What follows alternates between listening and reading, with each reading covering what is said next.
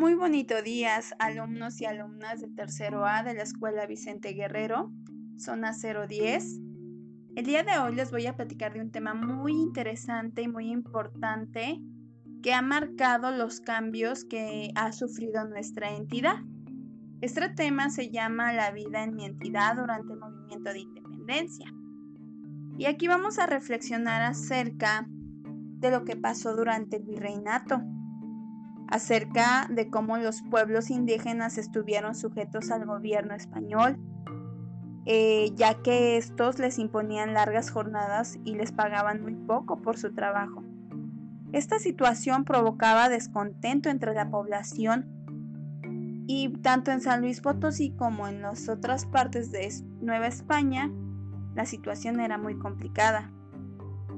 Por otro lado, entre los mismos españoles comenzaron a suscitarse desacuerdos graves, sobre todo desde la segunda mitad del siglo XVIII cuando la gente más preparada se opuso a las políticas del rey.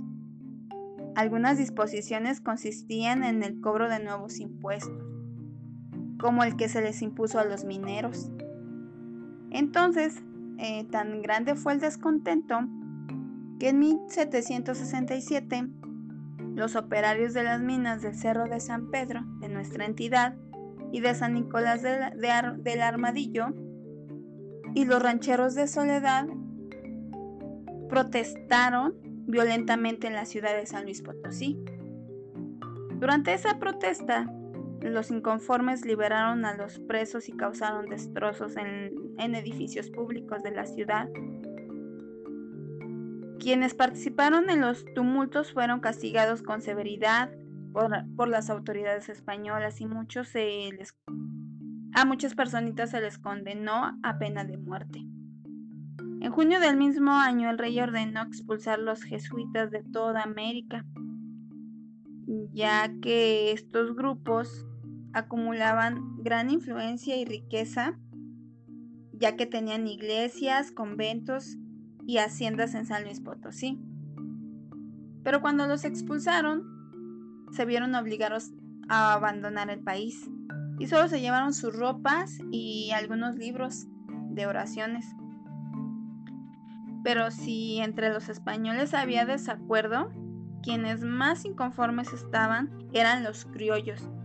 Principalmente ellos fueron quienes conspiraron en contra del rey que en ese entonces gobernaba a nuestro país. Fue a mediados eh, de septiembre el día 16 de septiembre de 1810, cuando el cura Miguel Hidalgo y Costilla convocó a la población para levantarse en, armas. Esto fue eh, en el pueblo de Dolores, Guanajuato. Ahí comenzó la guerra de independencia. ¿Cómo participamos nosotros en ese, en ese hecho? Bueno, eh, pues cuando la noticia llega a San Luis Potosí, los hacendados se preocupan mucho, pero el comandante Félix María Calleja actúa enseguida y forma tres cuerpos de soldados fieles para enfrentar la, insurrección, es decir, para enfrentar a aquellas personitas que venían eh, de parte de, Miguel Hidalgo y Costillas y que se habían aliado con ellos. Muchos potosinos estaban a favor del rey y acudieron a la hacienda de Bledos y al Valle de San Francisco para formar parte de las fuerzas organizadas por Callejas. Sin embargo, otra parte de la población se unió al ejército de Miguel Hidalgo. En nuestra entidad, el potosino Mariano Jiménez, que trabajaba en las minas de Guanajuato, se unió a Hidalgo y participó en la toma de alóndigas granaditas en la batalla de Monte de las Cruces y en Aculco, donde fue derrotado por Calleja y a pesar de esto, 29 de noviembre de 1810, se le encomendó formar el Ejército Nacional y extender la rebelión hasta Saltillo. El nuevo reino de León y las provincias internas del oriente, pasando por San Luis Potosí, Matehuala y llegó hasta Saltillo donde tomó la ciudad. Mariano Jiménez, el principal insurgente, traicionado por Ignacio Elizondo, fueron capturados en Acaíta del Baján de Baján, para luego ser procesados y fusilados en Chihuahua junto con Ignacio Allende y Juan Aldama. Don Miguel Hidalgo fue fusilado el 30 de julio de 1811. José María y Morelos, Vicente Guerrero y Guadalupe Victoria, entre otros insurgentes, continuaron la lucha en el sur de Nueva España.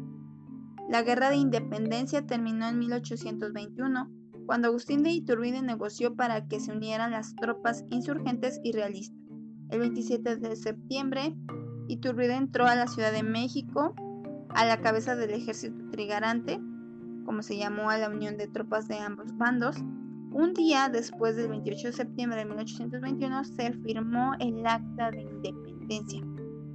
Esta acción significó el fin de la época virreinal y el nacimiento de México como país independiente y que actualmente es nuestro país y que conocemos, ¿verdad, chaparritos? Entonces, les agradezco mucho su atención a este breve tema.